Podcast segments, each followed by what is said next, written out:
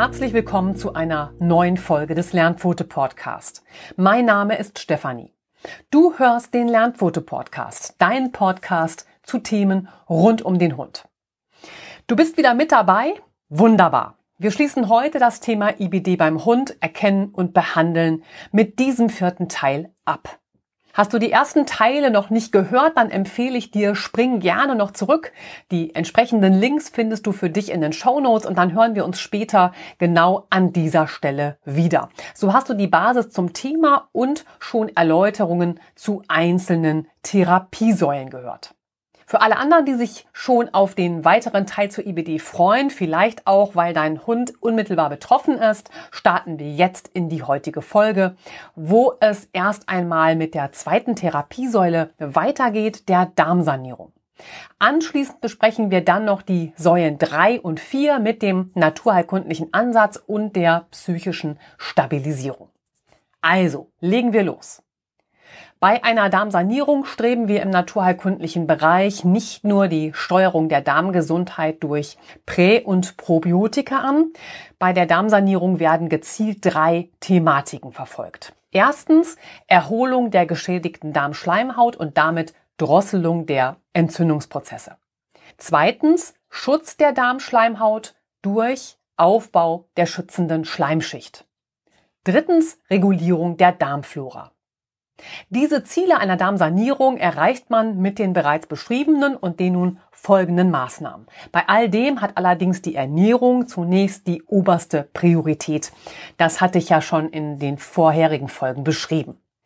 Weitere Anliegen, die mit der Darmsanierung unterstützt werden sollen, ist neben dem Schutz des Darms auch die Ausleitung möglicher Giftstoffe. Gerade ein Schutz des Magen- und Darmbereichs ist bei Verdauungsproblemen, vor allem in Verbindung mit chronischen Entzündungen, wie hier bei der IBD des Hundes, immer besonders wichtig. Die Erkrankung einer IBD betrifft immer den gesamten Magen- und Darmbereich. Sind die Darmwände und die des Magens geschützt, drosselt dies entzündlich verlaufende Prozesse. Gleichzeitig wird zusätzlich die Darmschleimhaut bei ihrer Regeneration unterstützt. Dazu stehen uns in der naturheilkundlichen Praxis einige Mittel zur Verfügung. Die schauen wir uns jetzt im Einzelnen an. Wir beginnen mit den Flohsamenschalen. Flohsamen sind die Samen eines Wegerichtsgewächses aus Indien, Pakistan und dem Iran.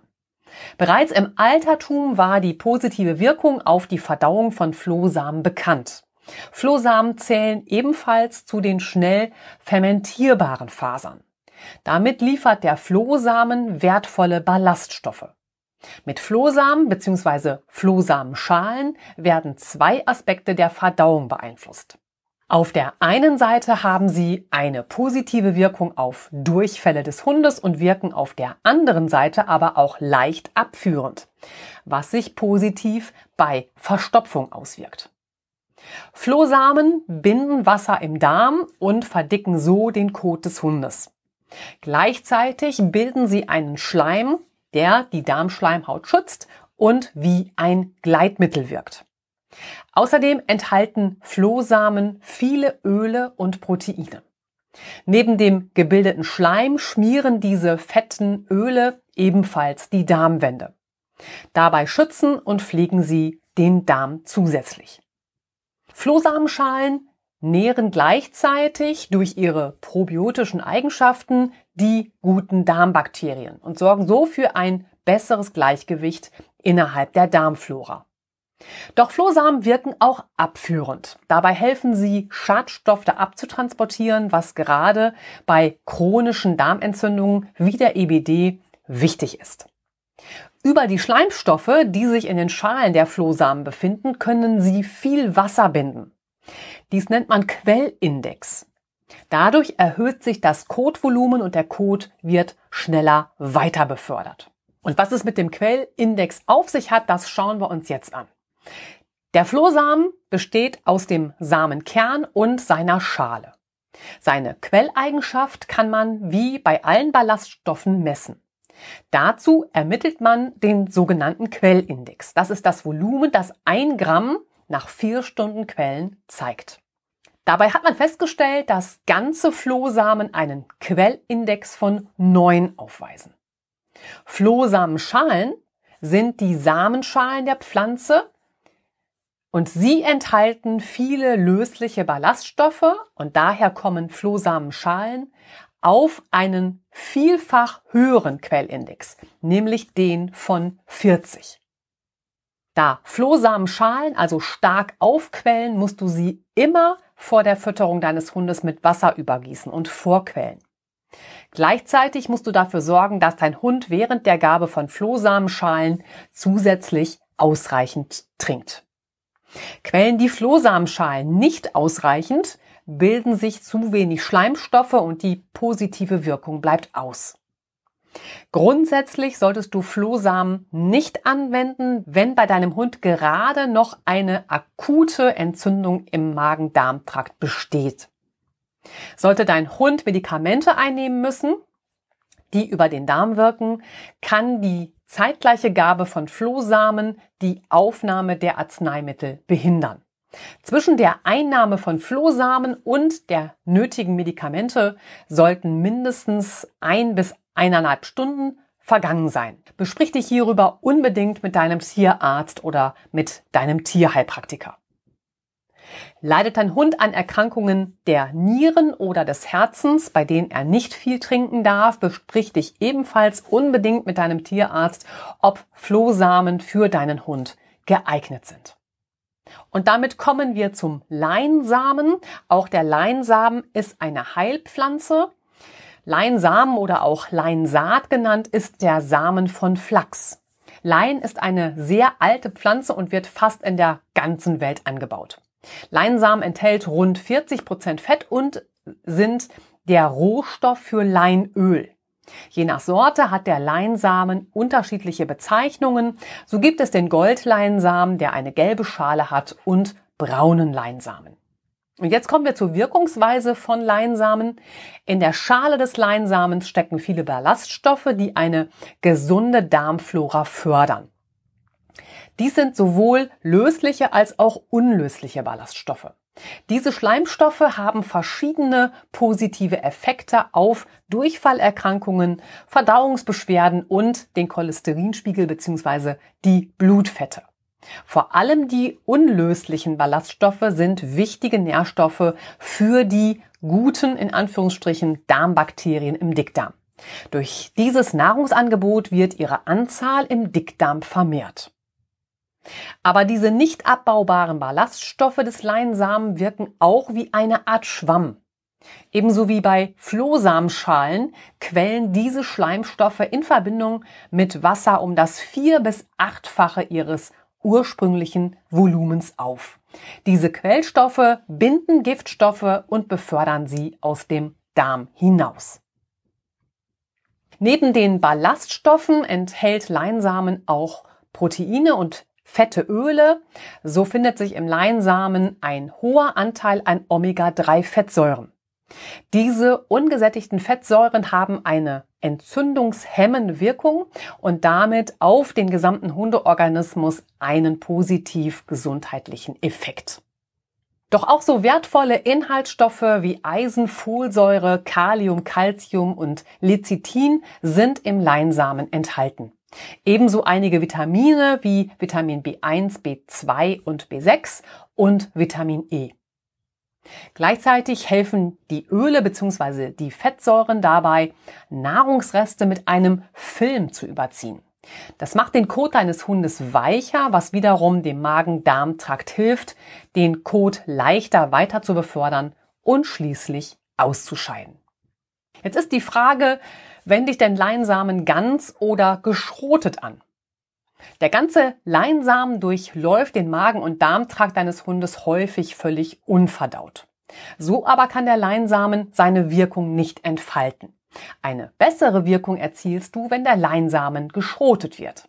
Nur so gelangen die Schleimstoffe aus dem Samen und es vergrößert sich die Oberfläche, an der Wasser gebunden werden kann. Gleichzeitig setzt sich so das Leinöl frei. Doch da geschroteter Leinsamen eine kurze Haltbarkeit hat, zerkleinere die benötigte Menge vor dem Verfüttern zum Beispiel in einem Mörser. Ein weiterer positiver Aspekt ist der hohe Magnesiumanteil in den Leinsamen. Sie stärken Knochen, Muskeln und das Nervensystem deines Hundes. Gleichzeitig schützt Magnesium Nerven und Herz. Und damit kommen wir zum Thema Blausäure. Immer noch wird vielfach an der Fehlinformation festgehalten, dass Leinsamen aufgrund der angeblich enthaltenen Blausäure besser gemieden werden sollte, da er giftig sei. Wie aber bei so vielem gilt auch hier, und da zitiere ich Paracelsus, alle Dinge sind Gift und nichts ist ohne Gift, allein die Dosis macht, dass ein Ding kein Gift ist. Doch Leinsamen enthält keine reine Blausäure. Geringe Mengen Blausäure entsteht erst beim Abbau einer chemischen Verbindung, den kyanogenen Glykosiden. Diese Verbindung ist natürlicherweise in vielen Pflanzen enthalten und kann unter Umständen Blausäure freisetzen. Vielleicht ist dir der Zusammenhang von Amygdalin aus Bittermandelöl und Aprikosenkern bekannt. Bei übermäßigem Verzehr können sie zu einer Blausäurenvergiftung führen. Beim Verschlucken des ganzen Leinsamens wird dieser nicht gespalten und daher auch keine Blausäure freigesetzt. Anders ist es, wenn Leinsamen zerkaut oder geschrotet verzehrt wird, denn dann werden kleine Mengen der chemischen Verbindung zwar freigesetzt, sie stellen jedoch bei Verzehr üblichen Mengen keine Gefährdung der Gesundheit dar. Durch die funktionierende Entgiftung des Körpers, was in der Regel ja der Fall ist, werden die geringen Mengen an Blausäuren, die beim Abbau der chemischen Verbindung entsteht, über den Hahn ausgeschieden. Aber wir schauen noch mal genauer hin. Bei Menschen sind ein bis zwei Milligramm reine Blausäure pro Kilogramm Körpergewicht tödlich. Bei einem Durchschnittskörpergewicht beim Mann von 80 Kilogramm wären dies zwischen 80 bis 160 Milligramm reine Blausäure. Und jetzt machen wir mal eine Rechnung auf. In einem Gramm Leinsamen befindet sich durchschnittlich 0,2 Milligramm Blausäure. Klammern wir die natürliche Entgiftung des Körpers an dieser Stelle der Einfachheit halber einfach mal aus. Um dann eine tödliche Menge an Leinsamen aufzunehmen, müsste die Person bei 80 Kilogramm Körpergewicht 400 bis 800 Gramm Leinsamen auf einmal essen. Eine solche Menge entspricht natürlich nicht dem täglich üblichen Verzehr. Wichtig ist einfach festzuhalten, Experten sind sich weiterhin nicht einig, ob die blaue Säure im Leinsamen überhaupt zum Tragen kommt. Und wie gesagt, dann ist es nicht die reine Blausäure, die in ihm steckt, sondern eben diese chemische Verbindung. Goldener und brauner Leinsamen. Was ist der Unterschied? Der Unterschied zwischen den beiden Leinsamensorten liegt in ihrer Quellfähigkeit und in den Fettsäuren. Der gelbe Leinsamen besitzt eine stärkere Quellfähigkeit als brauner Leinsamen. Daher ist er besonders wirkungsvoll bei Verstopfung, denn er regt die Darmbewegung, die Darmperistaltik an. Brauner Leinsamen verfügt über eine größere Menge an Omega-3-Fettsäuren und enthält mehr Schleimstoffe. Daher wähle den Leinsamen sorgsam für deinen Hund aus. Und darauf solltest du achten. Kaufe Leinsamen immer nur ganz. Leinsamen, der bereits geschrotet ist, kann bereits nach einer Woche ranzig werden. Der Leinsamen quillt auf, daher ist es unter Umständen wichtig, ihn vorher gut quellen zu lassen und ihn dazu mit entsprechend viel Wasser zu übergießen. Ein entsprechendes Aufquellen ist besonders wichtig bei einer Verstopfung. Gleichzeitig ist es hier hilfreich, wenn dein Hund zusätzlich viel trinkt, um einer Verstopfung zusätzlich entgegenzuwirken. Denn Achtung, wird der Leinsamen bei einer Verstopfung mit zu wenig Flüssigkeit gefüttert, kann dies zum Darmverschluss führen. Es ist nicht wirklich sicher, ob die Blausäure, die im Leinsamen enthalten ist, überhaupt im Organismus des Hundes wirksam wird. Solltest du allerdings im Leinsamen eine Gefahr sehen, so kannst du Leinsamen kurz aufkochen. Blausäure ist wasserlöslich und verdampft beim Kochen. Bei einer Magen-Darm-Entzündung eignet sich besonders der braune Leinsamen. Diese Sorte hat einen besonders hohen Gehalt an Schleimstoffen, ich habe das schon erwähnt. Kochst du den braunen Leinsamen noch vorher, werden die Schleimstoffe besonders wirksam und legen sich über die angegriffenen Schleimhäute. So werden Darmschleimhäute vor Reizungen geschützt und können regenerieren. Zusätzlich helfen die im braunen Leinsamen enthaltenen Fettsäuren gegen Entzündungen, was bei einer IBD des Hundes ja absolut wünschenswert ist. Darauf solltest du achten, wie schon bei den Flohsamenschalen beschrieben, könnte auch Leinsamen die Passage von Medikamenten aus dem Darm in die Blutbahn behindern. So werden die Wirkstoffe von Medikamenten schlechter aufgenommen. Daher solltest du deinem Hund Medikamente und Leinsamen nicht gleichzeitig geben, sondern zeitlich versetzt füttern. Das heißt, wenn es dir möglich ist, verabreiche deinem Hund Medikamente mindestens ein bis eineinhalb Stunden vor dem Füttern von Leinsamen. Und dann schauen wir auch noch auf die Dosierung bei Hunden.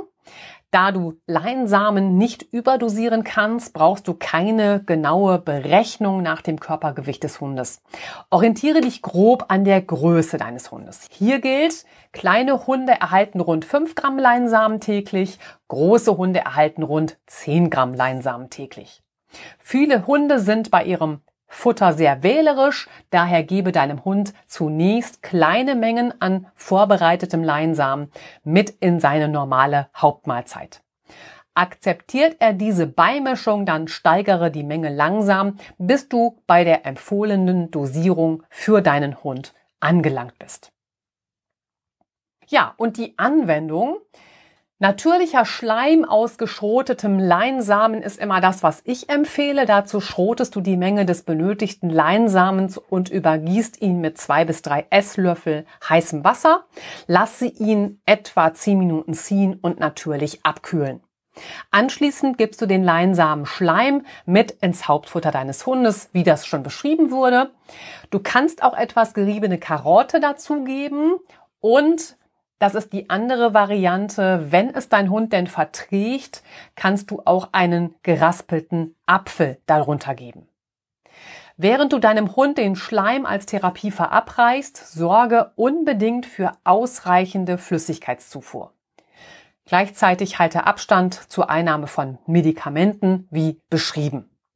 Erst nach dem Schutz der Darmschleimhaut kümmert man sich um deren Heilung und Regeneration um dann im Anschluss den Aufbau der Darmflora, also des Darmmikrobioms, zu unterstützen. Da geschroteter Leinsamen schnell ranzig wird oder gar schimmelt, lohnt es sich, ihn selbst zu schroten oder zu mahlen. Dazu hast du verschiedene Möglichkeiten. Einmal über den Mörser. Hier bleibt der Leinsamen besonders grob. Man kann auch eine Kaffeemühle benutzen. Darin wird der Leinsamen ebenfalls geschrotet, je nach Einstellung auch gemahlen. Oder es geht auch im Mixer. Das ist ähnlich zu nutzen wie die Kaffeemühle. Auch da wird der Leinsamen gemahlen. Beim Mörser, um den Leinsamen zu schroten, gebe zunächst die benötigte Menge der Leinsamen eben in den Mörser, reibe anschließend in kreisenden Bewegungen mit dem Stößel über die Leinsamen. Und sobald die Leinsamen genügend zerkleinert sind, kannst du sie, wie beschrieben, mit Wasser übergießen und quellen lassen. Im Mixer kann man, wie schon beschrieben, den Leinsamen mahlen. Das Küchengerät ermöglicht es dir, ja, die Leinsamen unterschiedlich grob zu mahlen. Dazu gibst du die benötigte Menge Leinsamen in den Mixbehälter, schalte das Gerät für nur einige Sekunden ein und so bildet sich zunächst ganz grober Leinsamenschrot. Möchtest du den Leinsamen feiner mahlen, starte den Mixer erneut für wenige Sekunden. Und damit kommen wir jetzt zur Regeneration der Darmschleimhaut. Bei der IBD des Hundes liegt immer eine geschädigte Darmschleimhaut vor. Die Naturheilkunde bietet viele Möglichkeiten, die Darmschleimhaut bei ihrer Regeneration zu unterstützen. Einige möchte ich dir hier gerne vorstellen. Beginnen möchte ich mit den Horminsäuren. Horminsäuren sind die wichtigsten Bestandteile des Moores. Huminsäuren enthalten natürliche Huminstoffe. Dabei wirkt Huminsäure auf unterschiedliche Weise. Ein Teil der aufgenommenen Huminsäure wird vom Körper aufgenommen und fördert die Funktion des Immunsystems, denn es regt die Produktion von Antikörpern an. Gleichzeitig wirkt Huminsäure auch direkt im Darmtrakt. So wirkt Huminsäure grundsätzlich einem gereizten Magen-Darm-Trakt entgegen, denn sie beruhigen die Schleimhäute. Zum einen legt sich ein dünner, gelartiger Film auf die Schleimhaut des Darms, um diesen zu schützen. Andererseits fördert diese Gelschicht auch die Heilung von Entzündungen der Darmschleimhaut. Die natürlichen Huminstoffe bedecken nicht nur die Schleimhäute des Darms, sondern beruhigen auch die Nervenenden in den Schleimhäuten. So werden Schmerzen reduziert. Zusätzlich hat Huminsäure auch eine antistressige Wirkung. Huminsäure beeinflusst die Wirkung der Stresshormone Adrenalin und Noradrenalin, die in den Nebennieren produziert werden. Ein hoher Spiegel dieser Hormone weist auf massiven Stress hin.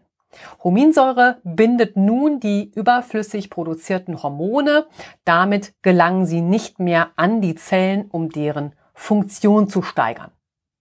Die antibakterielle Wirkung der Huminsäuren regt die guten Darmbakterien zur Vermehrung an und hemmt so die schlechten, also pathogenen Bakterien im Darm. Und auch die natürliche Darmbewegung stellt sie wieder her. Huminsäuren wirken außerdem entgiftend. Durch ihre besondere chemische Struktur können sie Stoffwechselprodukte, Pestizide und Umweltgifte binden und aus dem Körper transportieren. Damit hat die Huminsäure einen sehr breiten Wirkungsbereich. Darauf solltest du achten. Bekommt dein Hund regelmäßig Medikamente, solltest du zur Gabe von Moor einen zeitlichen Abstand von zwei Stunden einhalten. Denn Moor bindet nicht nur Giftstoffe im Darm, sondern auch die wichtigen Wirkstoffe aus den Medikamenten.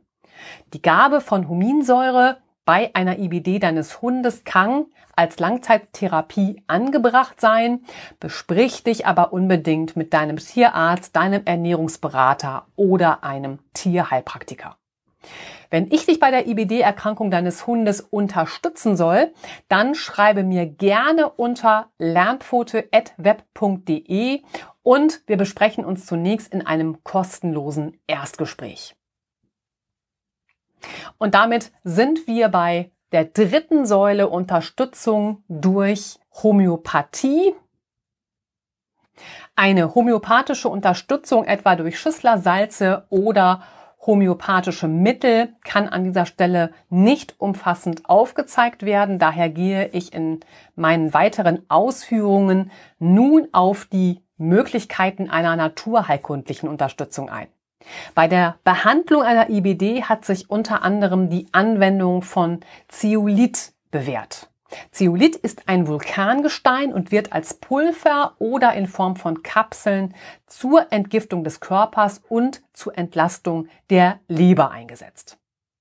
Als reines Mineral ist Zeolit frei von Zucker, Laktose und Gluten. Daher achte auf die Empfehlung deines Tierheilpraktikers oder Tierarztes, das Produkt sollte weder Laktose noch Kohlenhydratverbindungen enthalten, gerade bei der hochsensiblen Verdauung des an IBD erkrankten Hundes braucht es ein reines Zeolithpulver.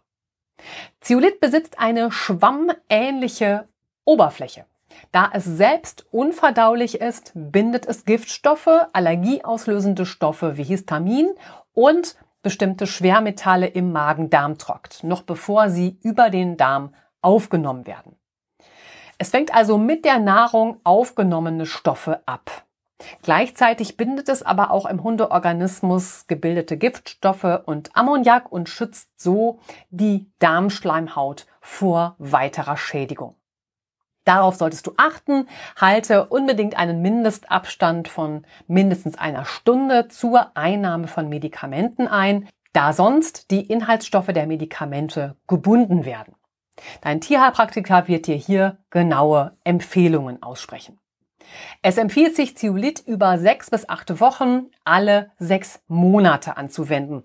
Also ich empfehle da immer eine Kur. Und wir kommen zur Enzymtherapie. Enzyme sind an vielen wichtigen biochemischen Vorgängen im Organismus beteiligt. Dabei greifen sie nur dort ein, wo ihre Reparatur- und Regulationsaufgaben nötig sind. Im Zusammenspiel mit Vitaminen und Mineralstoffen beeinflussen mehr als 5000 Enzyme die verschiedenen Stoffwechselprozesse. Dabei gibt es Enzyme, die der Körper selbst herstellen kann und Enzyme, die er über die Nahrung aufnehmen muss. Damit ist es über Enzyme möglich, ein übersteigert arbeitendes Immunsystem abzumildern, ebenso wie über die Gabe von Enzymen ein geschwächtes Immunsystem gestärkt wird. Achtung, Besprich dich immer auch bei vermeintlich nur in Anführungsstrichen homöopathischen Mitteln mit einem Tierheilpraktiker oder deinem Tierarzt. Denn kontraindiziert, also bei bestimmten Medikamenten und therapeutischen Maßnahmen nicht anwendbar, ist eine Enzymtherapie eventuell bei einer Acitiprin oder Cyclosporin-Behandlung, also bei einer Behandlung zur Unterdrückung der körpereigenen Immunabwehr. Die Mykotherapie. Enzymtherapie mit Heilpilzen. Die Pilzheilkunde hat ihren Ursprung in der traditionellen chinesischen Medizin. Abgekürzt wird das Ganze TCM. Mit mehr als 4000 Jahren Erfahrung in der asiatischen Heilkunst ist die Wirkung von Heilpilzen mittlerweile durch viele wissenschaftliche Studien belegt. Heilpilze werden auch Vitalpilze oder medizinisch wirksame Pilze genannt. Werden in unseren Breiten bei Krankheitsanzeichen meist nur in Anführungsstrichen die Symptome behandelt, liegt das Augenmerk in der TCM auf dem Verständnis der Gesundheit. Man will in der TCM die Ursache einer Erkrankung erkennen und mit Hilfe der Mykotherapie beseitigen. Damit ist die Pilzheilkunde eines der ältesten Naturheilverfahren der Welt. Dabei stabilisieren Heilpilze das Immunsystem, hemmen Entzündungen, entgiften den Organismus und schützen die Darmschleimhaut. In der Therapie mit Heilpilzen wird mit dem ganzen Pilz gearbeitet, weil hier alle wichtigen Inhaltsstoffe enthalten sind. Wichtige Inhaltsstoffe der Heilpilze sind Vitamine, Mineralien, Glykoproteine, Triterpene, Chitin, Adenosine, essentielle Aminosäuren und Enzyme. Die Wirkstoffe Triterpene und Glykoproteine möchte ich jetzt besonders herausstellen. Denn neben den wichtigen Enzymen der Heilpilze zielen diese Stoffe zu den wirkungsvollsten Inhaltsstoffen von Heilpilzen. Wir schauen zunächst auf die Triterpene. Zu den Triterpenen zählen Steroide, Gallensäuren und das Vitamin D. Triterpene sitzen vor allem in den Sporen und Lamellen des Pilzhutes. Das Wirkungsspektrum von Triterpene reicht von antioxidativ, antibakteriell, antiviral, antikarzinogen bis zu Fungizid. Glykoproteine sind komplexe Moleküle und Proteine und haben eine immunregulierende und antitumorale Wirkung. Und nicht zuletzt die Enzyme. Die Enzyme in den Pilzen sind an den schon beschriebenen Abläufen im Organismus beteiligt. Allen voran handelt es sich um antioxidative Enzyme. Dazu zählen Glutathion, Lackase und Superoxid-Dismutase. Andere Enzyme unterdrücken ein Zellwachstum bzw. die Vermehrung von Gewebe. Hier spricht man von einer Zellproliferation. Sie äußert sich im Zellwachstum und in der Zellteilung. Außerdem sind Enzyme an der Entgiftung des Organismus beteiligt. Pilze sind sehr enzymreich und spalten Giftstoffe auf, verändern deren Struktur und leiten diese aus dem Körper heraus. Bei der Spaltung von Giftstoffen entstehen freie Radikale. Gegen deren schädliche Wirkung steuern direkt Enzyme mit ihrer antioxidativen Wirkung entgegen. Dieser Prozess der Entgiftung läuft bei einer Erkrankung im Hundeorganismus mit voller Kraft und vor allem in Situationen mit hohem Stresspotenzial. Beides ist bei der Erkrankung an IBD gegeben.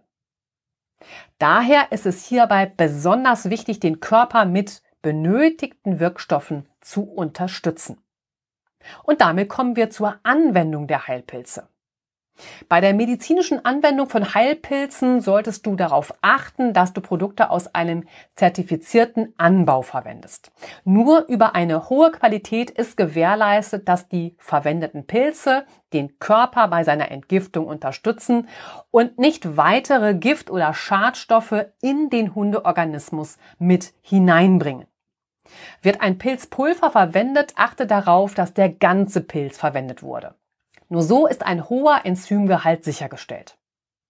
Außerdem sind nur bei der Verwendung des ganzen Pilzes weitere verschiedene Vitamine wie etwa Vitamin A, die B-Vitamine, Vitamin C, Vitamin D und E enthalten, ebenso wie die Spurenelemente Eisen, Kalium, Calcium und Selen. Diese Mineralstoffe, Spurenelemente und Vitamine werden gebraucht, um die Enzyme zu unterstützen. Gleichzeitig sollte bei der Pilzpulverherstellung eine schonende und erntefrische Trocknung bei bis zu maximal 10 Grad Celsius erfolgen. Nur so ist sichergestellt, dass die empfindlichen Enzyme und Proteine durch den Einsatz von Hitze nicht zerstört wurden. Lass dich in der Anwendung von Heilpilzen unbedingt von einem erfahrenen Tierheilpraktiker unterstützen, denn eine Therapie sollte bei vielem, was man beachten sollte, auch vor allem einschleichend erfolgen. Kurkuma. Vielleicht kennst du Kurkuma, denn es ist ein wesentlicher Bestandteil des Currypulvers. Kurkuma ist eine Pflanze, die schon sehr lange in der indischen Ayurveda-Medizin und chinesischen Medizin eingesetzt wird. Kurkuma, gelber Ingwer oder Gelbwurz, wie sie auch genannt wird, ist eine Pflanzenart innerhalb der Familie der Ingwergewächse und stammt aus Südasien. Dem Hauptinhaltsstoff der Kurkuma-Knolle, dem Kurkumin, werden viele gesundheitsfördernde Eigenschaften zugeschrieben. Zu den positiven Eigenschaften gehören stark antioxidative Wirkung, eine antibiotische und antivirale Wirkung, entzündungshemmende Wirkung, schmerzlindernde Wirkung, unterstützt bei chronischen Magen-Darm-Erkrankungen wie IBD. Achtung! So positiv dies auch alles klingt, solltest du die Gabe von Kokomin immer mit deinem Tierarzt oder deinem Tierheilpraktiker besprechen. Vor allem, wenn dein Hund Medikamente bekommt oder eine Chemotherapie erhält. Denn Kokomin kann durchaus zu Wechselwirkungen mit anderen Arzneimitteln führen und auch die Menge des Chemotherapeutikums beeinflussen. Schon lange wird das ayurvedische Heilrezept beim Menschen angewendet. Dem Hund wird es in etwas abgewandelter Form als goldene Paste gefüttert. Die Zusammensetzung als goldene Paste beschränkt sich auf wenige Zutaten. Neben gemahlenem oder frischen Kurkuma braucht es noch frisch gemahlenen schwarzen Pfeffer und Kokosöl. Die Besonderheiten der Zutaten. Die Bioverfügbarkeit von zwei Gramm Kurkumin wurde in einer Studie von 1998 um 2000 Prozent gesteigert. Hier erhielten die Teilnehmer zusätzlich 20 Milligramm Piperin. Piperin ist ein Bestandteil des schwarzen Pfeffers. Im schwarzen Pfeffer ist der höchste Gehalt an Piperin enthalten.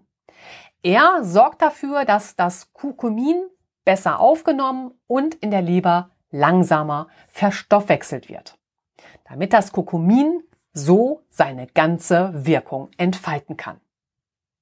Kokosöl braucht es, da Kurkumin fettlöslich ist und nur so besonders gut vom Körper aufgenommen wird. So verbessert zusätzliches Fett die Bioverfügbarkeit von Kurkumin ebenfalls. Kokosöl hat gegenüber Leinöl noch den Vorteil, dass es beim Erkalten fest wird. So lässt sich die Paste später gut für deinen Hund dosieren. Wie du jetzt aus den einzelnen Zutaten die goldene Paste zubereitest, das habe ich dir in einer PDF-Datei zusammengestellt. Die kannst du dir auch von der Homepage herunterladen. Das Rezept zur goldenen Paste ist für dich in den Show Notes verlinkt. Damit kommen wir jetzt zur vierten Säule der psychischen Stabilisierung. Bei der Gesundheit des Hundes nimmt bei der Erkrankung an IBD auch sein psychisches Wohlbefinden einen großen Stellenwert ein. Ein Hund, der an einer IBD erkrankt ist, hat ein gestörtes Immunsystem. Das Immunsystem ist immer eng mit der Psyche verbunden. Was im Darm deines erkrankten Hundes vor sich geht, beeinflusst daher immer auch seine Stimmung und Konzentration. Bei Stress wird der Darm weniger gut durchblutet, dadurch werden Nährstoffe aus der Nahrung weniger gut aufgenommen. Die Energie für den Verdauungsprozess ist schlichtweg nicht vorhanden. Gleichzeitig werden weniger Schleimstoffe produziert. Die Immunzellen im Darm schütten daraufhin immer mehr Signalstoffe aus, die das Darmhirn weiter sensibilisieren und die Reitschwelle noch weiter herabsetzen. Damit führt Stress im Darm zu vermehrter Besiedlung von schlechten, in Anführungsstrichen, Bakterien als bei entspannten Lebenssituationen. Darmbeschwerden beim Stress. Darmbeschwerden hängen sehr häufig auch mit Stress zusammen. Dabei reagieren Hunde wie der Mensch auf Langzeitstress mit ähnlichen Erkrankungen. Die langanhaltende und durchgehende Ausschüttung von Stresshormonen hat neben Herz- und Kreislauferkrankungen eben auch Magen- und Darmerkrankungen zur Folge, die dazu noch oft chronisch werden. Neben einer IBD sind dies die Magenschleimhautentzündung, also eine Gastritis, Leaky Gut Syndrom und Allergien. Daher ist Stress und Stressmanagement ein wichtiger Faktor bei der IBD. Bei empfindlichen Hunden kann Stress bereits einen erneuten Krankheitsschub auslösen. Gerade Hunde aus dem Tierschutz sind, wie schon beschrieben, häufiger betroffen. Tierschutzhunde leiden oft unter einem stark belasteten Stresshormonsystem. Dies hat immer die schon beschriebenen Auswirkungen auf den gesamten Hundeorganismus zur Folge. Um den Stressoren deines Hundes auf die Spur zu kommen, fließen erste Beobachtungen bereits ins Fütterungstagebuch ein. Den Link findest du auch in den Show Notes. So gewinnst du erste Anhaltspunkte, mehr Ruhe in euren Alltag und Entspannung für deinen Hund zu gewährleisten. Und damit kommen wir zu adoptogenen Heilpflanzen gegen Stress. Adaptogene bezeichnet sekundäre Pflanzenstoffe, die dem Organismus helfen sollen, sich in Stresssituationen besser anzupassen. Der Begriff leitet sich vom englischen Wort to adapt, anpassen, ab.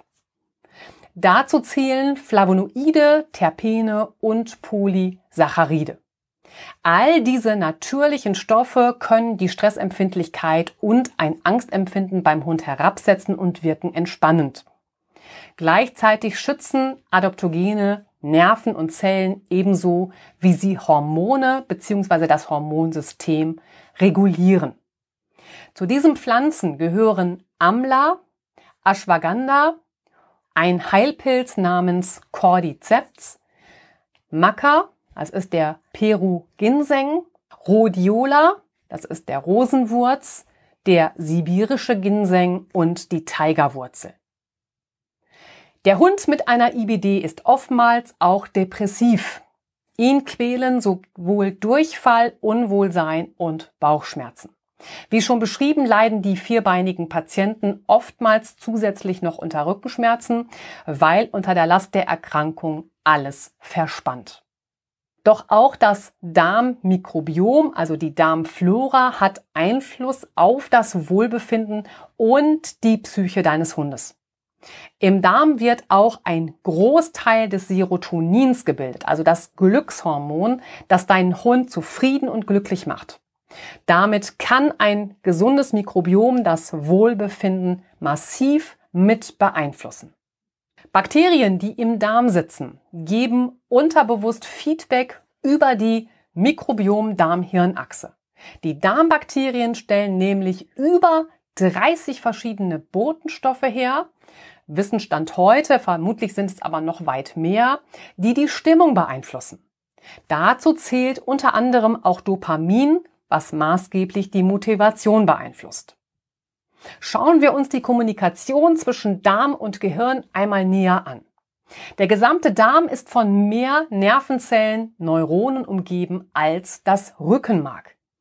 Daher spricht man beim Darm auch vom enterischen Nervensystem, kurz ENS. Der Darm besitzt also ein eigenes Nervensystem. Dabei ist das ENS mit dem Nervensystem des Gehirns zu vergleichen. Beide verständigen sich über Neurotransmitter, darunter Serotonin, eben dem Glückshormon. Diese Verbindung zwischen Darm und Gehirn nennt man auch Darm-Hirn-Achse. Da es hier ein so enges Zusammenspiel gibt, spricht man beim Darm auch vom zweiten Gehirn oder Bauchhirn. Dabei regen bestimmte Stoffwechselprodukte der Darmflora die Herstellung von Serotonin im Körper an. Genau dieses Hormon ist für die Stimmungslage jedes Individuums verantwortlich und wird auch für die Darmbewegung gebraucht. Ein niedriger Serotoninspiegel steht im Zusammenhang mit verstärkter Ängstlichkeit und einer geringen Stresstoleranz. Gleichzeitig kann der Hund eine höhere Reaktivität aufweisen, also ein extremes Verhalten auf Außenreize zeigen. Und auch mit überdurchschnittlich aggressivem Verhalten reagieren. Stimmt allerdings der Serotoninspiegel, ist der Hund ausgeglichener, gelassener und zufriedener. Auch negative Gefühle wie Angst, Aggressivität oder Trauer werden durch das Hormon Serotonin abgeschwächt. Der nötige Rohstoff für den Neurotransmitter Serotonin ist die lebenswichtige Aminosäure L-Tryptophan. Diese muss über die Nahrung aufgenommen werden. Dann gilt es noch eine Schwierigkeit zu überwinden. Neben L-Tryptophan konkurrieren weitere Aminosäuren über den Eintritt ins Hirn. Damit gelangen häufig nur geringe Mengen an L-Tryptophan durch die Blut-Hirn-Schranke. Die Aufnahme von L-Tryptophan im Gehirn wird durch eine gleichzeitig eingenommen kohlenhydratreiche Fütterung verbessert da L-Tryptophan als einzige Aminosäure nicht von der Muskulatur aufgenommen wird, kann es so die Blut-Hirn-Schranke passieren. Und jetzt schauen wir nochmal genauer auf die Darm-Hirn-Achse. Der Vagusnerv, vielleicht hast du von dem auch schon gehört, ist praktisch die Standleitung zwischen dem ENS, also dem Nervensystem Darm, und dem Gehirn. Er verbindet praktisch Gehirn und Verdauungssystem und bietet eine Kommunikationsmöglichkeit dieser beider Körperregionen. So führt Stress beim Hund zu Magen- und Darmproblemen, während gleichzeitig Entzündungsprozesse im Darm das Gehirn beeinflussen. Denn der Darm teilt ein Stressempfinden auch dem Gehirn mit.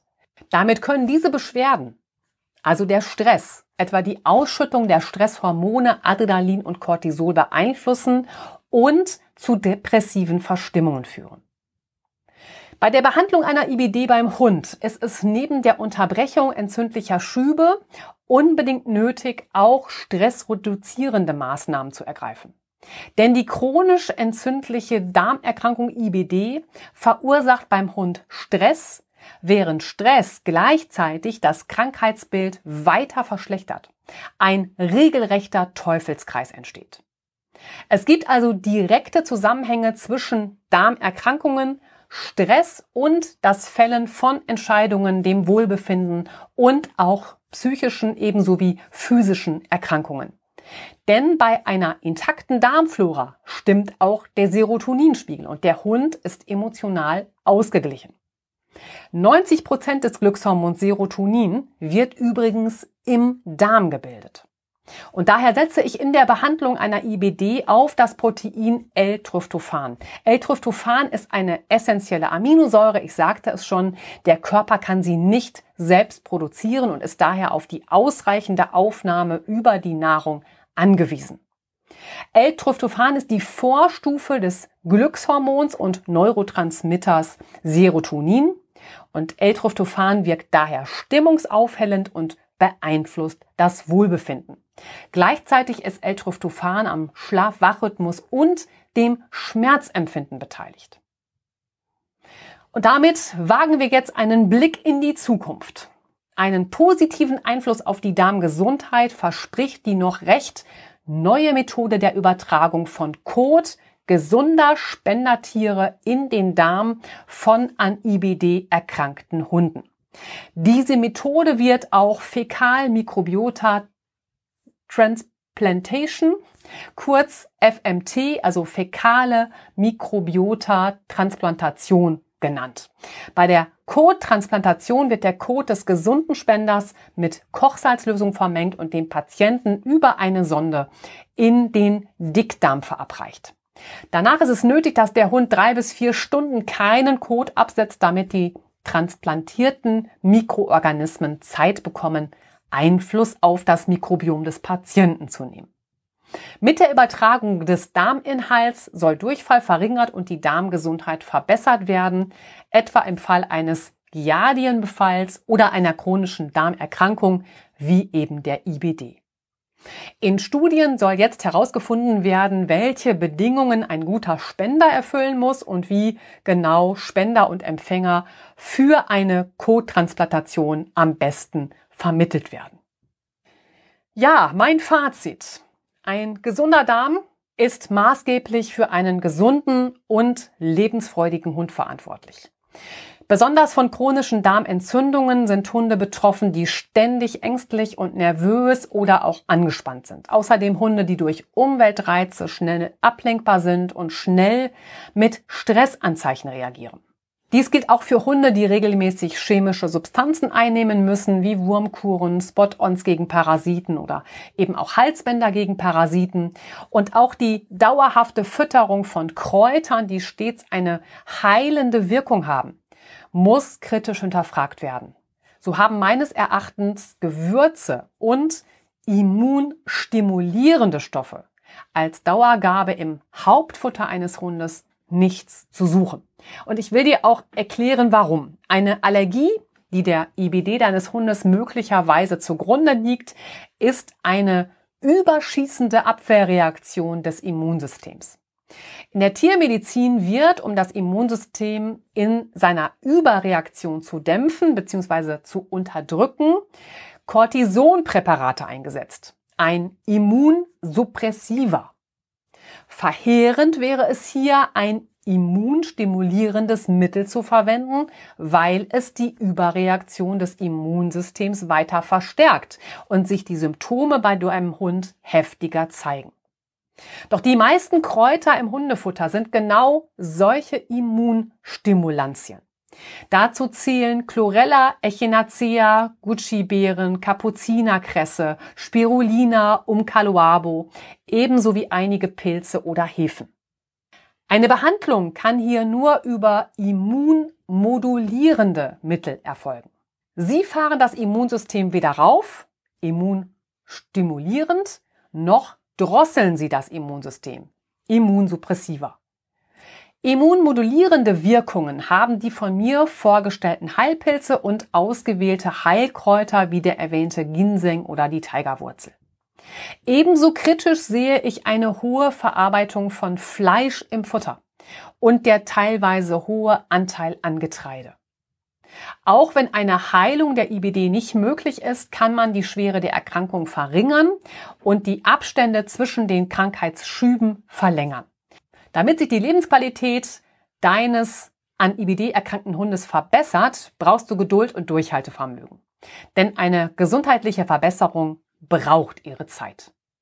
Ein Hund, der an IBD erkrankt ist, kann mit einer auf seine individuellen Bedürfnisse angepasste Therapie, das heißt bei einer entsprechenden Fütterung mit einem gesunden Darm und einem gestärkten Immunsystem, viele Jahre symptomfrei und vor allem glücklich leben.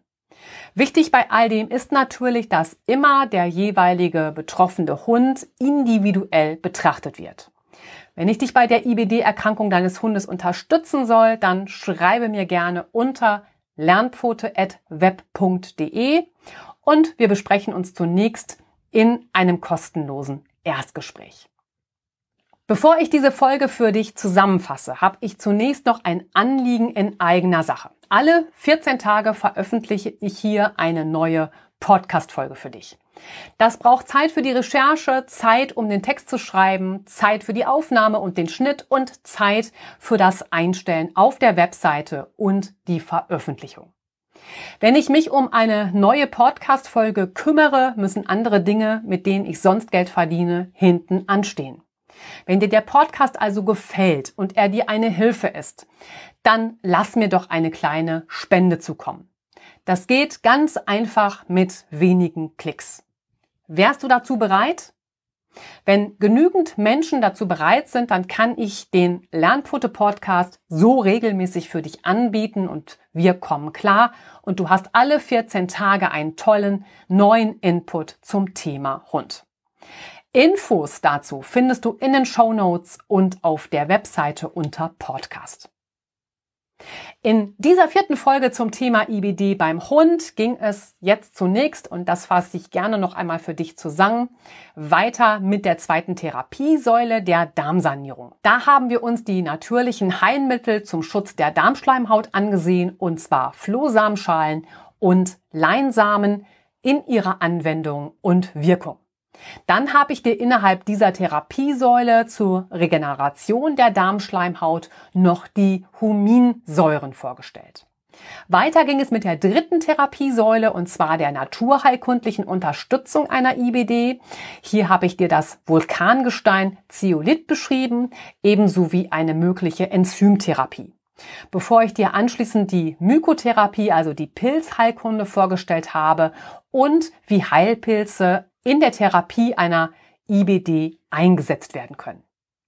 Ein weiterer wichtiger Wirkstoff, den ich dir beschrieben habe, war Kurkuma. Dazu gibt es auch ein Rezept für die goldene Paste, das du dir von unserer Homepage herunterladen kannst. Das findest du für dich in den Show Notes verlinkt. Anschließend haben wir die vierte Therapiesäule besprochen. Hier ging es um die psychische Stabilisierung. Erwähnung fand hier nochmal das Fütterungstagebuch mit den ersten Anhaltspunkten für mehr Ruhe und Entspannung für deinen Hund im Alltag. Auch dazu gibt es einen Link auf unserer Homepage zum Herunterladen. Natürlich findest du den ebenfalls in den Show Notes. Weiter ging es mit den adoptogenen Heilpflanzen, die dem Organismus helfen sollen, sich in Stresssituationen besser anzupassen. Dann habe ich dir noch erläutert, wie die Darmflora mit dem Wohlbefinden deines Hundes zusammenhängt und wie die Kommunikation zwischen Darm und Gehirn abläuft. Ein weiterer Schwerpunkt bildete hier das Glückshormon Serotonin. Im weiteren Verlauf haben wir dann den Fokus noch auf die Darm-Hirn-Achse gelegt und die Behandlung mit L-Tryptophan. Zum Schluss ging es um den Blick in die Zukunft und welche Möglichkeiten eine Kottransplantation für IBD-Patienten bieten könnte. Und damit schließen wir die heutige Folge. Weiter geht es hier in 14 Tagen. Dann ist der Dezember bereits angebrochen und wir besprechen alles rund um das Weihnachtsfest mit Hund. Vor allem für alle Hundefreunde sicher interessant, deren Hund in diesem Jahr frisch eingezogen ist. Und damit danke für dein Ohr und Danke für deine Zeit. Mach es weiterhin gut, bleib mit deinem Hund vor allem gesund, tu auch was dafür und wir hören uns beim nächsten Mal. Ich freue mich drauf. Deine Stefanie. Eine Anmerkung zu diesem Gesundheitsthema möchte ich wie immer gerne noch machen. Alle meine Darlegungen und Empfehlungen sind sorgfältig recherchiert, sind aber ohne Gewähr auf Vollständigkeit und Richtigkeit. Immer braucht es die Betrachtung der individuellen Umstände und damit eine individuelle Vorgehensweise. Such dir daher immer Unterstützung und Hilfe an kompetenter Stelle.